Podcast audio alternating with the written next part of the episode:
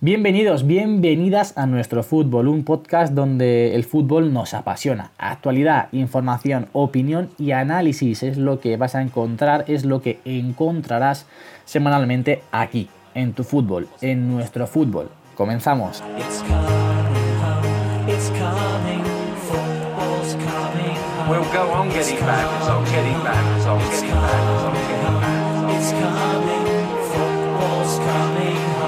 Muy buenas a todos, bienvenidos un día más al podcast de nuestro fútbol. Soy Javi Zaldívar y quiero darle la bienvenida a mis contertulios, que hoy volvemos a estar los cuatro juntitos. Muy buenas, Jorge. Muy buenas a todos, buenas noches. Espero que, este podcast sea, sea bueno para todos vosotros. sí, señor, sí, señor. También tenemos por aquí a Pepe. Eh, ¿Qué tal chicos? Bienvenidos a otro día más de desvaríe continuo en este grupo. Muy bien, muy bien. Y también tenemos por aquí, para acabar, a Jaime. Bueno, poco se habla, Javier, del, del modo Fitboy que tengo últimamente, que salgo a correr y aguanto, para lo asmático que soy. Y, ¿El chimenea pues, te llaman? Eh, joder, ¿tú has visto? el chimenea le llaman. Eh. Acojonante. Pero bueno. Sí, señor, sí, señor. Eh, como siempre, una semana más aquí con vosotros, un placer. Y a ver, a ver por dónde salimos. A ver si Jorge aguanta. Por supuesto. Sí, sí, a ver si Jorge aguanta. Porque se le complica. Está un ¿eh? poquito. Está un poquito jorobado. Vamos a ver qué temas tratamos hoy. Eh, encima de la mesa los resultados más destacados de este pasado fin de semana. Evidentemente tendremos que dar nuestros pronósticos, nuestra especie de quiniela para esta jornada de liga que hay entre semana y hablaremos también de eh, un posible fichaje, no fichaje del Real Madrid y del Athletic Club Bilbao que han salido en el día de hoy unas noticias bastante interesantes. Pero vamos a comenzar con los resultados más destacados de eh, la Premier League, si os parece. Correcto. Pues, sí, hombre, nos, parece. Nos parece. Tú eres el que manda, Javier. Nosotros aquí somos Primero, comenzamos. Comenzamos, si queréis, con el Liverpool 2, Tottenham 1, un partido en el que el Tottenham se puso por delante, pero que luego el Liverpool dio, dio la vuelta y consiguió una victoria muy, muy importante. Sí, ¿qué me dices? A ver, pues venga, ¿quién, eh, ¿quién va? No, voy yo si queréis tampoco. O sea, el partido no lo pude ver, pero bueno, un poco la tónica de siempre, lo que veníamos comentando otras veces. Por mucho que a lo mejor el Tottenham no esté muy entonado esta Premier, como hasta ahora parece ser, al final los, no derbis, pero sí los partidos más, vamos a decir, clásicos, ¿vale? Eh, aunque no sea un Madrid-Barça como, como en la Liga Española y demás eh, al final es un partido aparte y puede pasar cualquier cosa. Bueno, a la vista está mm, el resultado apretado y que por mucho que, pues eso, que el Tottenham vaya flojito esta Premier y el Liverpool esté, pues, mm, eh, líder como sigue hasta ahora, eh, puede pasar cualquier cosa. Eso ya lo sabemos y bueno, a la vista está. A mí este Liverpool me da muy buena pinta porque este es de los pocos partidos que he podido ver este fin de semana y aunque no fue un partido brillante, pero el Liverpool está sacando todos los partidos. O sea que tiene ese gen, ese gen de ganador que le está solucionando todos los partidos. O sea que pinta muy bien. Empezó el Tottenham marcando primero y luego eh, su portero, Gazaniga, hizo el, partido de su vida. Se hizo un partido espectacular. Y aún así el Liverpool sigue chuchando, chuchando. Es increíble lo, lo que achucha Anfield cuando cuando se pone el juego de cara y al final consiguió remontar. Así que victoria merecida bajo mi punto de vista y ojito al Liverpool. Pues sí, victoria merecida e importante por parte del Liverpool porque el Tottenham empezó minuto uno con gol de Harry Kane. Eh, yo pensé cuando vi ese gol, dije, mira cómo se lo ha devuelto la final de la Champions que marcó Salah en minuto uno. digo, esto viene con ganas de remontar y, y de dar un pasito adelante en Anfield y bueno, aguantaron hasta el descanso y bien es cierto que volvió a marcar Salah, se enfrentó otra vez en la pena máxima contra el Tottenham, simulando un poquito lo de la Champions pasada en el Wanda Metropolitana y volvió a marcar. De decir del Liverpool... ¿De te ríes, Javier? No, no, no. De la Metropolitana. la Metropolitana de chocolate que tiene ahí Wanda. sí, sí. No puede, no puede.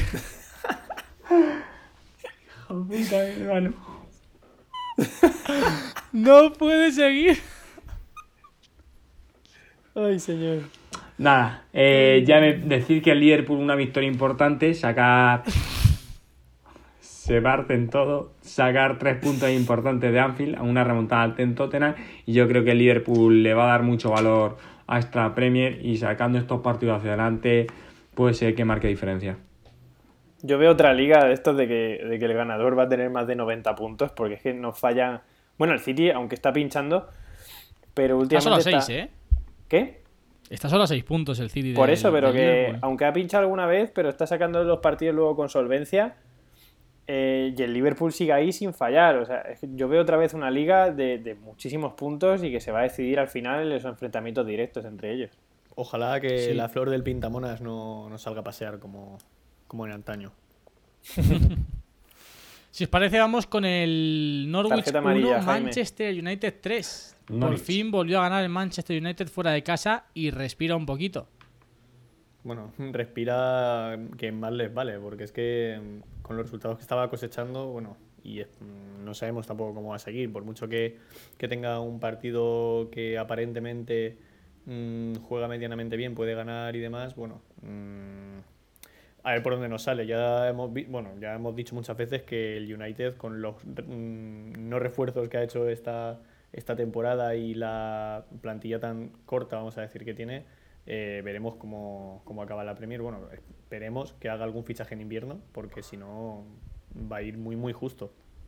Bueno, lo más Sí, random de este partido es que el Manchester United tuvo dos penaltis en la primera parte y falló los dos. El primero en, en fallar fue Marcus Rashford, que eh, después lo anotaría. Y después falló otro. Anthony Martial, que después anotaría también gol. Nada, por destacar así un detallito random de este partido. Sí, sí, sí, sí. Lo vi- no vi el partido, pero vi los goles y vi dos penaltis fallados y dos goles Sí. de los mismos que fallaron el penalti. Y bueno, el United, aun, aun con su mal equipo y sus pinchazos, ahí está a, a tres puntos de Europa del Arsenal y séptimo en la clasificación. Un punto por encima del Tottenham, pero sí es verdad que entre, entre la, la parte media-baja de, de la tabla y la media-alta hay solo tres puntos. O sea, que un partido ganando, un partido perdido te, te mete arriba o te baja otra vez. De hecho, Así justo que- la jornada pasada estaba rozando el descenso. Acuérdate, Claro. Pepe, que lo O sea, comentaste tú además. Sí, sí, sí, sí, sí. O sea que vamos a ver cómo sigue. Pero ya te digo, está muy igualadito todo. Pues sí, quien ganó y volvió a ganar y como digo sigue manteniendo esa distancia de 6 puntos con respecto al Liverpool es el Manchester City que ganó 3 a 0 al Aston Villa con una expulsión incluida en el, en el Manchester City.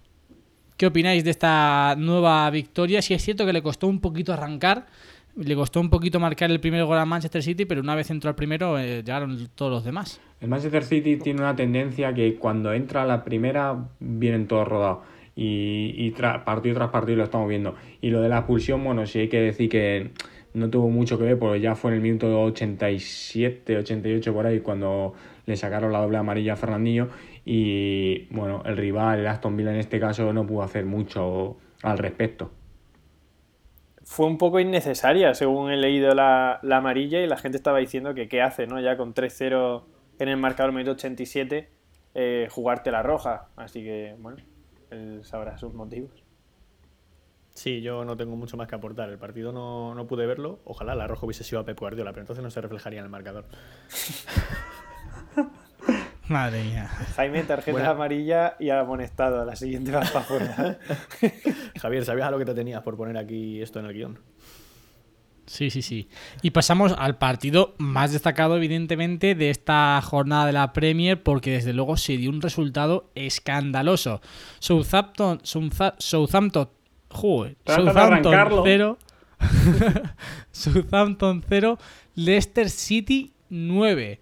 Si queréis os comento rápidamente cuáles fueron los goleadores del, del Leicester, porque hay bastantes. En el minuto 10 marcó Chilwell el 0, el 0 a 1. En el 17 Tielemans. En el 19 Ayoce Pérez marcó el primero de su cuenta y el tercero del partido. Volvió a marcar Ayoce Pérez en el 39 marcando el 0-4, el 0-5 obra de Bardi antes del descanso en el 45 justo Luego en el 57 marcó su hat-trick a Jose Pérez, Bardi marcó el 0 a 7 en el 58, en el, en 85 el 0 a 8 de Madison y en el 94 de penalti marcó Bardi para firmar también su hat-trick. Hat-trick de Jose Pérez, hat-trick de Bardi y comentar también las declaraciones de, de Jose Pérez que ha dicho que no ve muy lejos la selección española.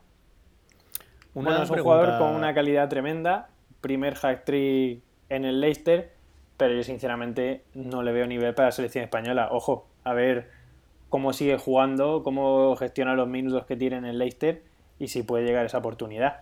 Desde luego, eh, marcador histórico para la Premier. Y me encanta este tipo de marcadores y más de un equipo como el Leicester, que ya dio las sorpresas de tres años, me parece que fue. Me encanta que esté ahí, ya va tercero a dos puntos del City. Ojalá que, ojalá que siga esta buena racha y, jugando bien. Yo tengo una pregunta. Eh, ¿de ¿Quién se llevó el balón de los dos? A, a, a Jose porque marcó el primero, aunque luego Bardi pudo, pudo coger otro, creo. Vale, vale. Eh, por destacar un poco también de este partido, eh, a raíz del hat-trick de Bardi se ha puesto Pichichi de la Premier. Eh, está sí, sí, el, el soldado que, nunca falla, ¿eh? Otro jugador que no tiene las mejores condiciones técnicas del campeonato, pero que no falla, que lleva temporada tras temporada haciendo muy buenos números. Sí, sí, Yo sí que me nueve, nueve goles en diez partidos. Yo sí, que me senté en el sofá a ver el comienzo y no el final del Southampton Leicester porque me llamaba la atención de este Leicester otra vez no tenía no pude haber visto ningún partido del Leicester. Me senté, eh, he de decir que emocionado por el campo del Southampton porque era precioso la noche de fútbol, eh, llena de agua, el césped verde, lleno de aficionados. He hecho llamé a mi hermano para que viniese a verlo. Y, el Leicester muy sólido, pero el Southampton yo creo que se vio acusado por la roja directa que sufrió tras revisión del VAR eh, uno de sus jugadores, no sé qué jugador. Y yo creo que eso, lo, vamos, además la buena dinámica positiva que trae el Leicester le viene todo de cara porque los goles, los primeros goles, es decir, vea, toma, te cae aquí, empújalo y enchúfalo. Bueno, el Leicester me convenció bastante, pero bueno, a raíz de la roja tampoco me, me senté mucho a creerme lo que pasaba en ese partido. Pero muy bien el Leicester, ¿eh? Sí, pero en esta temporada que el Chelsea no está. Bueno, no que no esté mostrado su mejor cara, es que no ha podido fichar y bastante que está haciendo. El Arsenal es el que no está mostrando su mejor nivel y el Leicester está jugando muy bien, así que yo lo veo un candidato, vamos, con, con todas las letras a pelear por los puestos de Champions con el Arsenal y el Chelsea. Sí, y además, a raíz de esta derrota tan abultada, el Southampton ha decidido a dar un paso y donar el sueldo íntegro de ese partido a la Fundación Saints Foundation, que es una fundación inglesa que se dedica a integrar a, las personas más desfavorecidas a raíz o a través del, deporte. Oje, oye, me parece un, un, gesto bastante bonito, un gesto que les honra el hecho de eh, haber recibido esa derrota tan dura porque es realmente extraño que al nivel que estamos en, el, en una liga tan tan competitiva como la Premier se dé un resultado tan abultado. Pero como digo, me quito el sombrero. Creo que está bastante bien el gesto que ha hecho el Southampton y, sus futbolistas. Y oye, pues, muy bien, muy bien. bueno, así los aficionados pensarán que, que, su entrada ha servido para, para, algo, ¿no? Que no ha sido solo para pasar el bochorno ahí en el campo. Pues sí. Pasamos a hablar de la Liga Santander, la Liga Española, comentar el partido lamentable, bueno, lamentable resultado de, nuestro Athletic. Atlético Madrid 2, a Athletic Club 0. Un partido que la primera parte, no sé qué opinará Jorge, pero fue realmente positiva para Athletic. Yo lo que he visto, lo que vi, me pareció una primera parte muy buena. El Athletic salió en un campo muy complicado, fuera de casa, que le cuesta muchísimo salir con ese ímpetu, con esas ganas, con ese eh, fútbol dinámico. En el Wanda se plantó y yo la primera parte la vi muy atrevida por parte del Athletic. Creo y estoy convencido de que la primera parte allí en el Wanda ha sido de momento la mejor primera parte fuera de casa del Athletic. Desde luego tuvimos oportunidades, la primera de Íñigo Martínez que hace una, una, parada, Black, ¿eh? espectacular, increíble. si hubiese entrado ese balón, ojo al resultado que se hubiese dado en el Wanda. Pero como digo, la primera parte de Athletic francamente buena, muy positiva, creo que, creo que es con lo que nos tenemos que quedar. Y eso sí, la segunda parte volvió a ser el Athletic plano, sin ideas, sin fútbol, sin verticalidad, sin dinamismo, que estamos acostumbrados a ver eh, fuera de casa. Muy mal partidito de Íñigo Córdoba, ley, ¿no? Íñigo Córdoba al nivel de siempre. Al nivel de Íñigo Córdoba. Eh, a mí Sí, seg- o sea, yo creo que es el- No, es el- perdón. Gaisca Garitano creo que es el único que le, le ve algo para ponerlo de inicio, porque es que no es normal que lo veas, vale, que lo pongas dos, tres veces, porque puede que esté entrando bien. Al fin y al cabo, yo no veo cómo entrena Córdoba, pero es que te das cuenta que en los partidos no rinde, es que no, no, o sea, es- ni aporta ofensivamente, defensivamente es, es un futbolista que es disciplinado, es trabajador, es rápido, pero ofensivamente no, no, no aporta. A mí por lo que me dijeron, porque el partido no pude verlo, eh, el Atlético de Madrid, para lo que nos tiene acostumbrados de partidos lamentables sin juego y sin nada, la segunda parte por lo visto lo hizo, lo hizo bastante bien. No sé hasta qué punto, vamos, vosotros que obviamente visteis el partido, mm, supongo que lo, podéis, lo podréis corroborar o no. Bueno, la primera parte, Sí, los primeros la- 30 minutos del Atleti, eh, para mí los primeros 30 minutos fueron bastante buenos. De hecho, el Atlético Madrid yo creo que no, no tuvo ningún, ningún ataque peligroso que, mencionar, que destacar en esos primeros 30 minutos. Y sin embargo, el Atleti si llegaba a ese remate de Íñigo Martínez que por poquito, bueno, la saca Oblak con un paradón. Y más tarde, eh, una jugada aislada nos marca, nos marca Morata al gol. Y a raíz de ahí sí que dimos un pasito atrás. Eh, y la segunda, Saúl. Saúl, perdón. Saúl. Y, y en la segunda parte sí dimos un pasito atrás. Y vi- vimos las carencias que tiene este Atleti. Que has comentado antes, Javier. Sí, además destacar, y creo que es una buena noticia, que estamos viendo como en los últimos dos tres partidos el nivel de, de Muniain está, está incrementando y es una noticia muy muy buena. Fue el mejor contra Atlético de Madrid, creo que de eso no hay ninguna duda. Por el centro se ve que es que tiene hubo varias jugadas que, que se fue de 3 o 4 futbolistas de Atlético Madrid y luego el juego muy bien, sobre todo en la primera parte. Luego en la segunda parte, fijaros, coincidió la peor versión de Atlético con que dio entrada a Ibai Gómez, metió a Ibai por la derecha, cambió a Muniain en la izquierda y a Muniain le pegó muchísimo la banda. En la primera parte Muniain estaba jugando por derecha, pero le daba toda la libertad para meterse hacia adentro. Cuando en la segunda parte metió a Ibai, eh, se pegó muchísimo más a la banda izquierda y ahí el Atlético empezó a empeorar. A mí que me gustan los detallitos random, eh, le devolvemos un balón, le devuelve el Atleti un balón al Atlético Madrid, el Atlético Madrid nos la va a devolver y Unai Núñez se le ocurre la gran idea de cogerla con la mano porque pensaba que, que el balón, eh, bueno, por lo que sea no estaba en juego. Falta peligros, peligrosa en frontal del área para el Atlético Madrid y el Atlético Madrid ¿qué decide hacer? Impulsado por su entrenador eh, Cholo Sí, ya lo Simeone. vi. Ahí a Duri No y de Marcos devolverla. increpándole al Cholo. Eso es lo que yo quería decir. Me representa mucho a Duri, pero mucho llamándole sinvergüenza al cholo de Simeone. Porque en esas acciones es donde se tiene que ver la deportividad de... Sí, sí, la de... sí, ahí hay risas, pero es que hay que ver la deportividad de un equipo humilde como ellos. Claro, piensa Jorge que es el equipo del pueblo, son los humildes, entonces, bueno, la verdad que hay que entender. Deja mucho que desear en esa acción, sí. Deja mucho, sí. Desde aquí mandarle un cariñoso abrazo y un afectivo abrazo a todos los hinchas del Atlético de Madrid porque madre mía. Y al Cholo, Hola, Lo ¿por qué no? Javier, nunca mandas abrazos a todos los hinchas de Pep Guardiola, y yo aquí los hateo como el que más. Hombre, es que los hinchas de Pep Guardiola son gente que sabe de fútbol, Jaime. Tú Yo estoy aquí porque hay que haber de, tiene tienes que tus carencias, tienes tus carencias. Aquí cada uno queda por lo que es. Tiene que llevar a cabo sus acciones Bueno. que realiza. Ya está. Efectivamente. Seguimos y vamos con otro partido muy destacado y es la victoria de Osasuna frente al Valencia. Muy destacado porque quiero comentaros, ya lo hicimos ayer en el podcast diario, las estadísticas del partido para, para Osasuna. Unas estadísticas que fueron realmente, realmente llamativas por lo que por lo que reflejan. Al fin y al cabo, fue un partido en el que Osasuna dominó, dominó bastante al Valencia. En concreto, vamos con las estadísticas.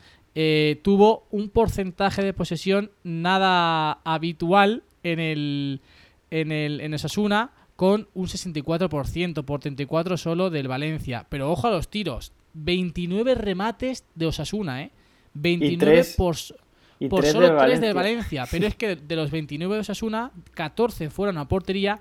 Y del Valencia solamente fue uno, que fue el gol de Rodrigo, que posteriormente fue expulsado y que también, pues oye, propició que el dominio de Osasuna fuera mucho mayor. Ahí quiero entrar yo, ¿eh? Qué difícil, qué difícil es ganar a Osasuna en su estadio, ¿eh? Sí, sí, a, a mí Osasuna es un equipo que hateo mucho.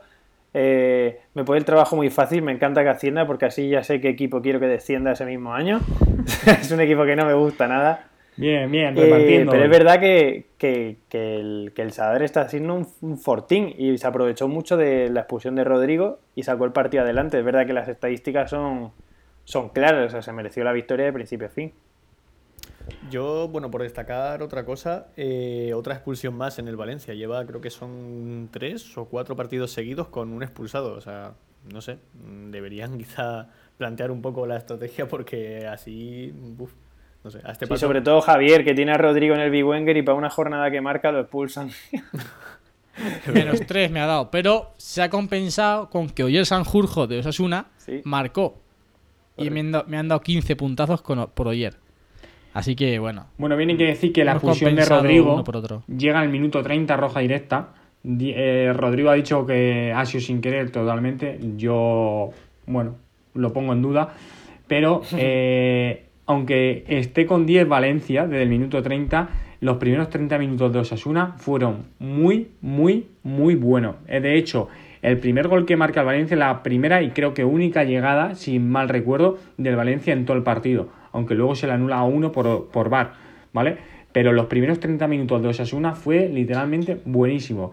Luego viene la expulsión a Rodrigo, se queda con 10. Yo pensaba que Celades en este caso iba a hacer algún tipo de cambio, iba a tocar con alguna tecla para, bueno, e intentar aguantar el resultado del 1-1 como pudiese, pero nada, no tocó absolutamente nada al descanso y, lo, y Osasuna siguió con la misma dinámica que cogió desde el minuto 1 de, la primera parte y arrasó, como hemos visto con esta estadística, a, a Valencia. Pues sí, vamos a comentar algo que se nos ha quedado en el tintero hablando de Athletic Club de Bilbao.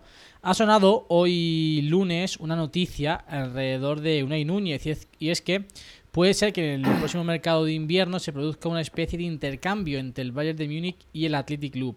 El intercambio sería el siguiente: Unai Núñez marcharía al Bayern y, el, y Martínez volvería al Athletic. Me preguntaba Jaime antes, fuera de micro, que qué me parecía esta, esta operación. A mí no me gusta. No me gusta por dos motivos. Creo que el Athletic, tarde o temprano, le va a poder dar minutos a Unai Núñez, porque al fin y al cabo, Geray o Íñigo Martínez, lamentablemente, seguro, alguno de los dos floje, o bien floje su rendimiento, o bien pueda sufrir una lesión. Y tienes ahí a un central que está a un nivel top, que es un central top, y que además es muy joven y tienes, bajo mi punto de vista, que cuidarlo. Segundo, eh, la cláusula de Unai Núñez es de 30 millones. Perder a un futbolista como Unai Núñez por solo 30 millones me parece muy, muy, muy, muy poco. Ahora, la vuelta de Jaime Martínez sí que es cierto que a mí me gustaría, pero si vuelve Jaime Martínez, creo que no volvería para jugar de central. Volvería para, para jugar en el centro de campo porque la posición de central la tienes cubierta totalmente con Geray e Íñigo Martínez. Entonces, si traes, si mandas a Unai Núñez porque tienes un problema de no poder darle minutos a un jugador top en la zaga de, en, la, en, en el puesto de, de, de, los dos centrales, traes a otro futbolista para tener el mismo problema. Pero además, porque, ¿qué quitas? ¿Quitas a Geray? Además, Javi Martínez, ¿cuántos años tiene ya? Si ya. Claro, eso es lo malo. Sí, pero Javi Martínez, al fin y al cabo, lo pones en el centro del campo y te da un plus. Es un futbolista que está jugando más o menos en el Bayern y al fin y al cabo el Bayern es el Bayern. Está claro. Pero al final también tienes que tener en cuenta que Unai Núñez es un futbolista muy joven y que tiene un potencial. 22 años. Y claro, tiene un potencial y una posible trayectoria en el Athletic mmm, espectacular comparado con lo que le quedaría a lo mejor a Jaime Martínez en el Athletic sí. en el caso de realizarse este intercambio. Por eso, yo, por eso, yo no, yo no me, vamos, bajo ningún concepto dejaría marchar a, a Unai Núñez. Yo creo que en, para el jugador es una operación que tiene mucho sentido porque tiene a dos mastodontes delante y no está contando con todos los minutos que a él le gustaría. Pero para el club creo que no es una buena noticia porque justo eso. Eh, Dani Martín, o sea, hoy Dani Martínez, el cantante. Lo que tú dirás, Pepe. Javi Martínez es muy bueno, pero ya está, digamos, en la recta final de su carrera. Y Unai Núñez es muy bueno y está empezando su carrera. Entonces creo que tiene mucho más valor Unai Núñez que, que Javi Martínez ahora mismo y dejarlo escapar sería un error eh, deportivo para el club. Ahora, en lo personal para el jugador, eh, seguro que está encantado de buscar una salida con más minutos. Ya veremos a ver cómo. Bueno, Jorge, tú no has opinado. No, yo me quedaré con Unai Núñez. Yo quiero que vuelva Jaime Martínez, pero al precio de intercambio no. Unai Núñez tiene 22 años, Jaime Martínez 31. Bien es cierto que cada vez más los jugadores eh, tienen una tienen la edad más la carrera más prolongada en la edad, pero cambiar a Núñez y el rendimiento que nos puede dar y lo que puede crecer Núñez en el Atleti por traerme a Jaime Martínez con esta edad, no lo haría. Sí es cierto que me traería a Jaime Martínez de cabeza, pero no por un intercambio con Sí, Núñez. yo también. Totalmente. Y bueno, vamos a ca- acabar eh, el apartado de la Liga Española con el Real Madrid. Hoy se ha conocido también una noticia de que parece que Florentino Pérez eh, ha decidido que el Real Madrid no va a efectuar ningún fichaje en el próximo mercado de invierno. Quiero preguntarles a los dos madridistas que tenemos aquí, tanto a Pepe como a Jaime, ¿qué, qué os parece esta noticia? Venga, A mí Jaime. no sé qué me dices, yo soy del Athletic, tío. que bueno, sí, venga, voy a opinar. Eh, sinceramente, si el Madrid no ficha a nadie en invierno, ya se pueden ir despidiendo de mm, intentar optar algún título durante la temporada, porque como dijo Pepe hace tiempo y como yo le apoyé efectivamente en cuanto lo dijo, eh, como se resfría alguno del centro del campo, mm, están bien jodidos. Y eso es así. Ahora mismo, porque tienen la suerte de que Fede Valverde está dando el nivel que en principio a lo mejor hace tiempo se esperaba de él, pues lo está dando a lo mejor ahora y puede cubrir un poco esas posibles ausencias de Cross o de Modric en el medio campo, incluso de Casemiro, y porque se está viendo que está dando un rendimiento excepcional para, para lo que a lo mejor inicialmente se esperaba de él. Pero mm, aun con todo eso, mm, yo, mm, vamos, si fuese el Real Madrid, mm, realizaría algún fichaje para el centro del campo, sí o sí. Bueno, aquí hay dos formas de verlo, ¿no? Eh, eh, la primera es la que ha dicho Jaime y la segunda es, ¿para qué vas a fichar a alguien si no estamos jugando a nada, ¿no? Porque Bueno, claro. es como, es más culpa de los jugadores el bajo rendimiento a veces del equipo o del entrenador que no propone un sistema claro y no se sabe a qué juega, ¿no? Entonces, yo no sé hasta qué punto es solo de los jugadores y hace falta reforzar la plantilla a muerte y gastarse mucho dinero en, invierno. Es verdad que, que de aquí a invierno queda mucho y si el rendimiento de la plantilla es muy malo, te digo yo que alguien fichará el equipo que no se va a ir, no se va a ir en blanco. Pero si el rendimiento más o menos acompaña y el equipo sigue vivo en las competiciones importantes, yo no creo que fiche a nadie por, por ese motivo, ¿no? Porque al final el entrenador eh, es el que los pone a jugar y tampoco hay un sistema claro que, que, que le dé otra imagen al equipo con un fichaje. No creo que se solucione con un fichaje. Es que ahora mismo el problema es que muchos de los jugadores que, que se esperaba a lo mejor que pudiesen dar un paso adelante están en una forma lamentable. Véase pues el caso de Isco, por ejemplo, mm, sin ir más lejos, que aunque haya vuelto de, de lesión recientemente, mmm, joder, lleva unos partidos que es que, vamos, me dan ganas de ponerme a jugar yo y echar ahí el, el pulmón a la media carrera y seguramente haría algo más que él. Entonces, bueno. Sí. Tenemos suerte de que Casemiro sigue vivo y no le ha pasado nada. Sí, sí. Que, que Fede Valverde está dando buen nivel, que es una buena noticia, y que Kroos está jugando su mejor temporada de las últimas tres. Es verdad que estamos ya un poco en la recta final de Modric, que James está con buena imagen, pero no es el mejor James, y que Isco está para, para regalarlo. Entonces vamos a ver qué tal el equipo en las grandes citas y, y ya vemos en Navidad. Sí, básicamente. ¿Vosotros qué opináis? Los, bueno, tú, Javier, que eres antimadridista, Los culés, pues, ¿qué opináis? te gustaría que el Madrid no fichase, obviamente, para que se pegase el batacazo. Pero bueno, Jorge, por favor. A mí se me puede etiquetar de atletisales, de culeno, por favor. Y bueno, la segunda opción que ha contemplado Pepe de no fichar porque el rendimiento del Real Madrid ahora mismo no es óptimo, eh, me parece, vamos, teniendo en cuenta que el Real Madrid ha empezado esta temporada desde el año pas en, desde el marzo de este año, antes de acabar la, la pasada temporada, eh, no estoy nada de acuerdo en no fichar. Ficharía mínimo a un centrocampista, mínimo. El rendimiento que está dando el Real Madrid eh, me, me viene dado por una malísima planificación desde arriba. Y bueno, Zidane tiene culpa, sí, pero arriba también hay parte de culpa. Sí es cierto que en el centro del campo falta gente y que Marco Asensio se lesionó nada más empezar el año. Eh, me acordaba que en pretemporada estaba muy bien y yo creo que hay Sí, que coger a alguien que supla a Marco Asensio porque Marco Asensio eh, no va a estar hasta el año que viene, hasta la temporada que viene, perdón. Está Por lo tanto, ficharía sí o sí a alguien. Sí, hombre, es verdad que la parte de arriba no está muy fina, así que me traería a alguien y yo invertiría eh, y pondría dinero de mi bolsillo para traer a Kanté o un jugador de ese tipo, porque de verdad creo que hace mucha falta. Si yo fuese Florentino, United y ya lo destrozas. untaba en billete a Kanté. Ni Pogba ni nada, Kanté. Pogba por Yo tema de Kanté. publicidad, vale, y patrocinio, muy bien. Pero Kanté, bof, me lo traía yo con los ojos cerrados. Si fuese el Hombre, es que el doble, pivote Cante Casemiro, es que, vamos, Eso como el es- trabuco de es Luper, ¿eh? el muro de Berlín, eso tú. Sí, yo respondiendo un poco a lo que ha dicho Jaime antes, Soy antimadridista. no soy sí, Jaime, antimadridista. Que no eres antimadridista, como es tan falso. no soy antimadridista. Vamos a ver, Javier, cuéntaselo a quien se lo No soy tío, verdad. antimadridista, Jaime. Eso se lo cuentas a alguien. Pero vamos. Yo- eh, Javier, yo no soy anticulé. Vale, vale. Y hablando un poco del Real Madrid y de los fichajes, eh, habéis hablado de centro del campo, pero la defensa. La defensa está realmente mal. Ya. Marcelo, cuando el equipo, cuando el equipo se parte un poco, a la mínima Marcelo, eh, eh, vamos, hace aguas por todos lados. Ramos no, no está a su mejor nivel, pero es que Barán ni por asomo está a su mejor nivel. O sea, está bastante más lejos de su mejor nivel de lo, de lo- de lo que lo está Ramos.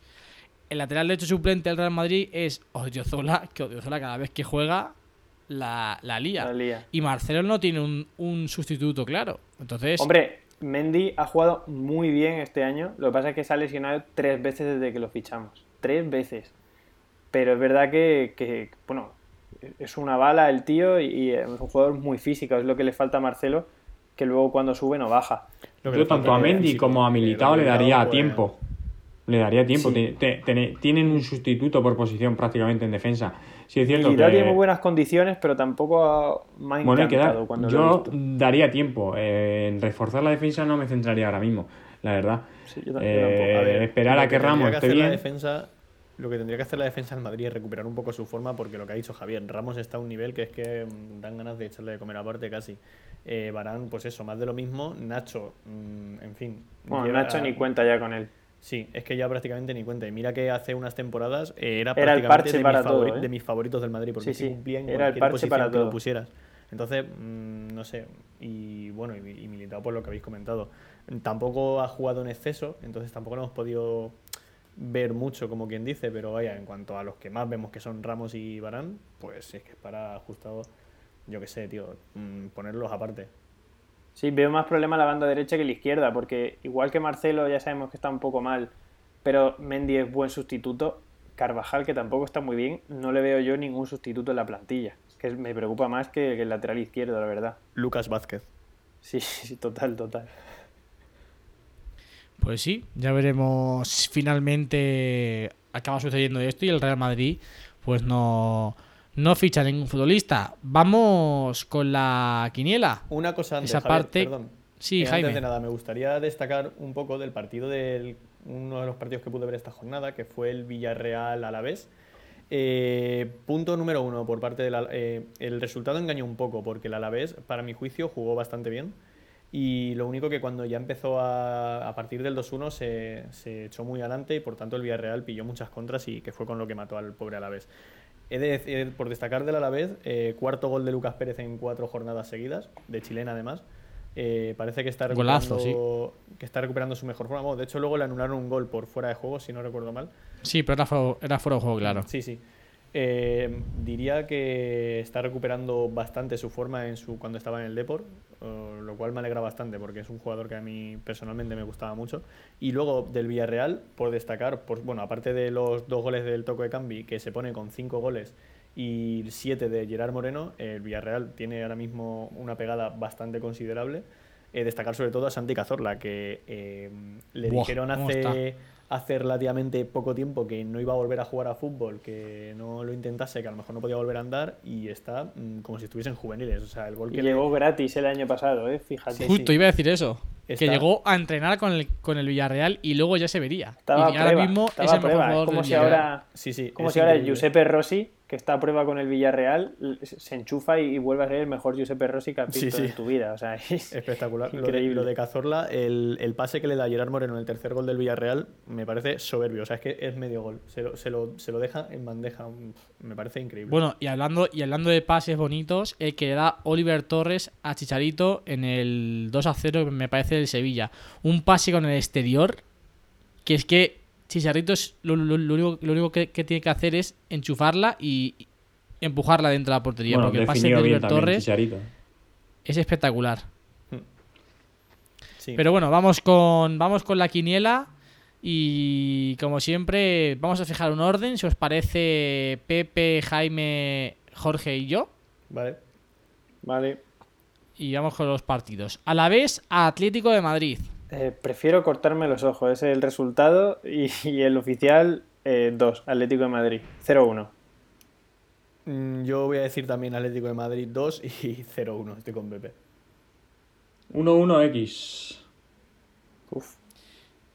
Yo creo que ganará el Atlético de Madrid. Barça, Valladolid. Uf, esto es un 4-0 de manual. Básicamente. 6-0. Hola. Eh, 2-0 gana Barça. Yo también pienso que ganará el Barça. Real Sociedad Levante. 1. Está jugando muy bien. Sí, yo voy a decir uno también, aunque a lo mejor ahora rota en esta jornada y ojito con los despistes, pero vaya. 2-0 ganará Real Sociedad, supongo. Yo aquí también me inclino por la Real Sociedad. Valencia, Sevilla. Partidazo, ojo. Eh, pff, una gran cita en Mestalla. X. Yo digo X y un expulsado del Valencia. Con Topia. Yo creo que ganará Sevilla. No me mojo del resultado. 0-1 o 1-2. Pues yo me inclino por el Valencia y un hat-trick de Gameiro. Anda, pa' tu casa. Venga, Javier. pa- mira, para que marque tengo en el Gameiro tres Biwenger, goles, tiene- hombre. para que marque Lo Gameiro tres tengo en el goles, Biwenger. Debería tirar 20 veces, tío. O sea, de verdad, Sí, ¿va a tirar sí, 20 sí, veces en- a puerta? No sé. Solo él. Solo él, claro. Vamos con el mejor equipo del mundo. Athletic Club Español. Eh, uno. Athletic en casa. A ver si empiezan a salir las cosas otra vez. La duda ofende. El español es posible que pague los platos rotos del Wanda del otro día. Un uno. Va a meter Iñaki 3. Yo esto, oiga. Mi teoría es que el Atleti gana hoy dos- eh, gana 2-0 porque el español viene de jugar Europa, jugar competición de liga y volver a jugar liga en muy poco tiempo. Y no está acostumbrado, claro. Gana Atleti. 2-0, ¿eh? Yo también me inclino por el Athletic. Real Betis, Real Celta de Vigo. Un partido en el que se encuentran quizás las dos mayores decepciones de lo que llevamos de temporada. Pues el Betis si pierde echan a Rubi y el Celta tampoco empieza muy bien. Yo supongo que en casa ganará Betis, pero 1 1 o 1x. Este partido es una bomba de relojería, puede pasar cualquier cosa, porque además los dos equipos mm, son bastante irregulares, entonces es por donde les venga. Entonces, yo voy a decir, yo voy a decir empate. Betis 3, Celta 1. Pues yo me inclino por el Celta. Os explico por qué. Eh, la afición del Betis está muy, eh, digamos, enfadada o desilusionada o decepcionada, como lo queráis llamar. El Betis es un, club que, desde luego, reina por la inestabilidad en, en el, en el Betis. Y el Celta tiene jugadores con muchísima calidad. Creo que el Betis empezará, evidentemente, con mucho ritmo, con mucha intensidad. Pero si no marca pronto, se va a empezar a poner nervioso. El Celta, evidentemente, si le das espacio, yo creo que al fin y al cabo, con Diego Aspas, con Rafinha, con Denis Suárez, te va a sacar algo. Con Santi Mina igual. Así que yo creo que el Celta ganará al Betis. El Betis tiene al Real Madrid Morón, Leganés. Pichichi de la liga, Javier. Sí, pero ojo. Eh, Real Madrid. Real Pues Madrid en Leganés, dos- pues bueno, 2-3-1. Vamos a decir Real Madrid, o sea, si no le gana al colista de la liga, yo qué sé, tío. En fin. Sí, o sea, 3-0. el, el gol del Leganés yo creo que está claro. Hombre, y luego yo creo que ganará el Madrid. Ten claro que va a marcar, mm, yo qué sé, tío. Oscar Rodríguez, además, que es canterano del Madrid o algo así. Sí, alguno de estos. O Bustinza. Real Madrid con 3, Espinilla. Grande Bustinza. Leganés 0. Doblete de Yo Real Benzema. Madrid también. Eibar Villarreal. Cuidado, Eibar. Uf. El Villarreal, lo que hemos comentado antes, 12 goles con dos jugadores solo. Mm, marcan ambos y X. Eh, 2-2. Yo me inclino por el Eibar. Mallorca Osasuna. Cuidado los Peca, Asuna. Pepe. Yo, A ver. El Osasuna viene con la flechita arriba del último partido. Entonces voy a decir Osasuna. Yo es que. Pero vamos, va a ser un tío, partido que ojalá no un antifaz y echarme la siesta, tío. Sí, sí, puede ser otro de los partidos que mejor que no se jugara. Sí, yo voy a, yo voy a decir empate y es que mm, puede ser un 0-0. Sí, Pero de manual, ¿Qué es ¿eh? eso? De, de cinco ocasiones en todo el partido. Sí, sí. 1-1. ¿Veis? Yo también me inclino por el empate. Y por último, Getafe-Granada. Cuidado. Ojito, el Granada líder, ¿eh? Cuidado nuestro líder, pero esto huele a empate. Yo voy a decir Getafe. Yo eh, voy a, ir a tirar de empate de nuevo, porque el Getafe va, va a pasar factura este año en Europa, seguro. Yo también me inclino por el empate del Getafe Granada. Vamos a terminar el podcast con las recomendaciones. ¿Alguno quiere empezar en el día de hoy? ¿Alguna apuesta salvaje? Venga, empiezo yo si queréis.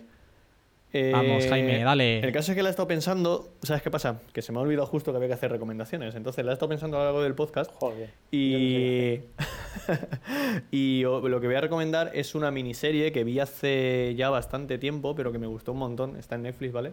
Diría que está en Netflix, espero que no lo hayan quitado porque la verdad que mola bastante. Que se llama The End of the Fucking World. Si sacáis dos horas y media Sí, que es lo sigue. que dura la miniserie. eh, Sigue, sigue. Creo que son. Sí, sigue, ¿no? Creo que son ocho capítulos de unos 15 minutos cada capítulo. Vamos, te lo ves en una tarde. Eh, está bastante guay. Es un poco turbia en algunos aspectos, pero, pero vamos, para echar un buen ratito, una tarde que no, que no tengáis otra cosa que hacer que no sea veros una miniserie, pues os la recomiendo. Apuntado queda. ¿Le dais o le doy? Dale. Jorge, Pepe. Pues venga, le doy yo. Pues yo, como siempre voy por las series, pues voy a seguir ahí. La última, es también miniserie porque son cuatro capítulos nada más. Bueno, no sé si son cuatro, lo voy a buscar exactamente. Sí, son cuatro, muy cortitos. Que se llama En el Corredor de la Muerte, que está en, en Movistar, que es la está basada en hechos reales, la historia de Pablo Ibar, el chico este que está allí con, con pena de muerte. Jorge. Bueno, yo voy a recomendar el Mundial Sub-17 eh, que se está disputando eh, actualmente y hoy España ha empatado a cero con gran partido de, de Pedri, canterano de Las Palmas que ha fichado el Fútbol Club Barcelona y bueno, no hemos podido ganar a Argentina pese a que no habían pitado un penalti pero nos lo han quitado con el VAR. Eh, os recomiendo el Mundial Sub-17, muchas perlitas que ver. Muy bien, muy bien. Y yo en esta ocasión me voy a inclinar por un libro. Y es la autobiografía del fundador de Nike, Phil Knight, que además titula su libro Nunca te pares. Un libro muy, muy interesante. Un libro que tengo desde hace bastante tiempo, que me empecé a leer, pero que no lo terminé y que ahora lo voy, lo voy a retomar. Así que esa recomendación dicen que es una auténtica maravilla. Yo lo que he podido leer, que no he llegado ni a la mitad, pues la verdad que está súper interesante, sobre todo conocer pues cómo, cómo nació Nike, todas las historias de sus comienzos que son realmente interesantes, sobre todo esa relación que tuvo al principio con la marca ASICS. Hermano, que- si quieres te puedo hacer un buen spoiler del libro. ¿eh? No, Y pero creo que te lo regalé yo, ¿eh? Creo que te lo regalé yo. Sí, puede ser, puede Sí, ser. no, puede tú. ser, no, te lo regalé yo. Muy bien, muy bien. Ya está. Pues esa es mi recomendación de esta semana. Nada más, chicos, esto es todo por hoy. Creo que ha sido un podcast un poquito más espeso de lo habitual. Se nota que estamos, que estamos a lunes. Y malos. La resaca del fin de. Y malos, alguno está un poquito Sí. tocadito. Tocadito, vamos a dejarla ahí, está tocadito. Estamos ahí entre, ahí entre cambio de estación, encima el cambio de hora del fin de. Ha sido un fin de duro. Sí, sí. Ha sido un Va a tener que comprar toallitas y, y también alguna crema. Alguien. No digo más. Al palo. Bueno, vamos con las despedidas. Jaime, como siempre, un placer. Igualmente, Javier. Como siempre, un placer estar aquí con vosotros. Y bueno, esperamos que las recomendaciones de Pepe de vez en cuando se pase a otro bando que no sean las series. Y. Prometo preparármelas algún día, que nunca me las preparo y, y siempre salgo por ahí. Sí, también espero que llegue un- algún día el podcast en el que Jorge no tenga prisa por cualquier razón de su vida. Sí, sí, Y- eso también es verdad. Y nada, y como siempre, un placer estar aquí con vosotros, que nos divertimos mucho con cada podcast que vamos haciendo y bueno, eh, seguimos con esto. Sí, señor. Pepe, igualmente también un verdadero placer. Nada, chicos, eh, encantado otro día más. Ya sabéis, dejarnos una buena reseña o lo que queráis, un comentario donde os dé la gana. Eh, si os ha gustado, a ver qué opináis. ¿Tú preferirías que Sí. te dejase una buena risueña, eh, Pepe? Una buena risueña. Al hilo de lo que ha comentado Pepe, y antes de despedir a Jorge, eh, comentaros que por favor, si estáis escuchando este podcast y habéis llegado hasta el final, vayáis a nuestra cuenta de Instagram y en el Instagram Stories, perdón, en el Instagram, Instagram Televisión que subimos anunciando que íbamos a hacer podcast diarios, nos dejéis un comentario, un comentario si eh, os están gustando los podcasts que estamos haciendo, si preferís solamente uno semanal como veníamos hasta, haciendo hasta el momento, porque bueno, al fin y al cabo eh, nos, nos debemos a vosotros, si os gusta ese formato, si os gusta el contenido que os traemos diariamente, pues decídnoslo y si no, pues dejaremos de hacerlo y nos centraremos en hacer solamente este podcast semanal. Jorge, Nada, encantado. despedimos a ti. Encantado de estar esta noche hablando un ratito con vosotros. Y bueno, espero que os haya gustado el, el podcast de hoy. Amén. Sí, señor, sí, señor. Y evidentemente, gracias a ti de nuevo por estar a otro lado, por escucharnos una semana más. Y te emplazamos a nuestras redes sociales, tanto a Instagram como a Twitter, donde podrás también seguir la actualidad del mundo del fútbol. Como ha dicho Pepe, si te gustan estos podcasts, pues también déjanos una buena reseña en Apple Podcast. Nosotros nos despedimos, nos escuchamos en los podcasts diarios y también en un podcast, pues, como este, la semana que viene. Con más y mejor, evidentemente. Adiós. Adiós. Ta, ta.